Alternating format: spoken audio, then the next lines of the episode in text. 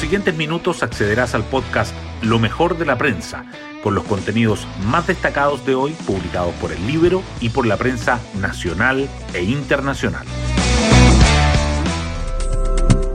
Buenos días, soy Magdalena Olea y hoy jueves 21 de abril les contamos que anoche se registró un nuevo ataque incendiario en Tirúa que destruyó por completo una casa patronal. El hecho activó al Ministerio del Interior y a través de Twitter condenó el atentado.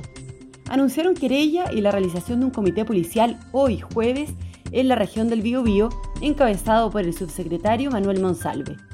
Todo esto se da en un complejo contexto en la macrozona sur. De hecho, el miércoles fue la jornada más violenta desde el 11 de marzo con cinco ataques. A esto se suma que la Corte Suprema ordenó a las autoridades de Arauco y del Biobío que se coordinen para enfrentar la violencia. Las portadas del día. Los efectos de las votaciones de la Convención Constitucional acaparan los titulares.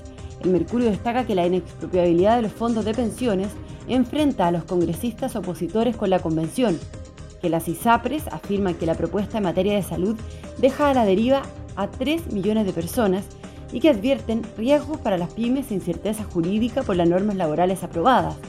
La tercera resalta los nudos que dejó en salud la última votación del Pleno y el diario financiero subraya la entrevista a la ex ministra María José Saldívar, quien dice que lo aprobado por la Convención no se dice qué se entiende por lo público en el sistema de seguridad social.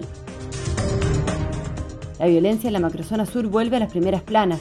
El Mercurio señala que ayer fue la jornada más violenta desde el 11 de marzo con cinco atentados en dos regiones.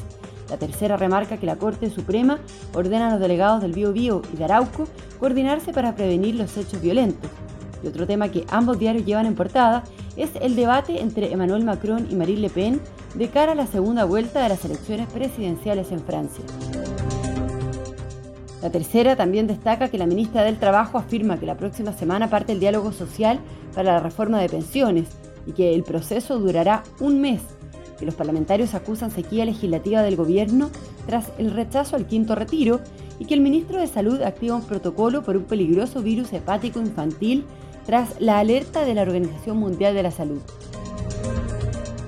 El diario financiero titula que Arica registra el mayor aumento de contribuciones y que Lobarnechea tiene la cuota más alta para la vivienda. Resalta además que Fundamenta apelará para revivir una obra en Ñuñoa y acusa que es un grave perjuicio contra la certeza para invertir. Hoy destacamos de la prensa. El debate por la inexpropiabilidad de los fondos de pensiones enfrenta a los congresistas opositores con la convención. Las indicaciones ingresadas por convencionales de Vamos por Chile sobre la materia fueron rechazadas en el Pleno, lo que gatilló duras críticas de parlamentarios de Renovación Nacional, la UDI, Evópoli, Republicanos y el Partido de la Gente. Mientras tanto, la Comisión de Constitución informó que el proyecto de inexpropiabilidad se empezaría a tramitar la primera semana de mayo. Hay dudas sobre el nuevo sistema de salud, desde el rol de las ISAPRES hasta la resolución de las listas de espera. El Pleno de la Convención aprobó crear un sistema nacional de salud universal, público e integrado. Expertos se preguntan qué pasará con los prestadores privados y con las personas que se atienden en estos. Hasta la mitad de los actuales afiliados a las ISAPRES no estarían en condiciones de contratar un seguro complementario privado. La macrozona sur vive la jornada más violenta desde el 11 de marzo con cinco atentados.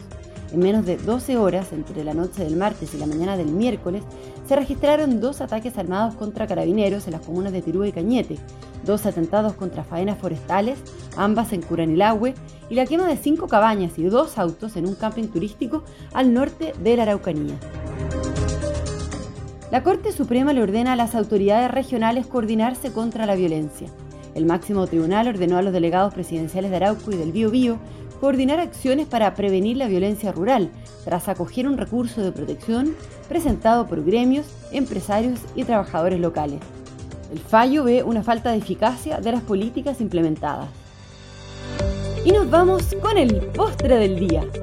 Kiss se despidió de Chile con un espectacular y nostálgico show.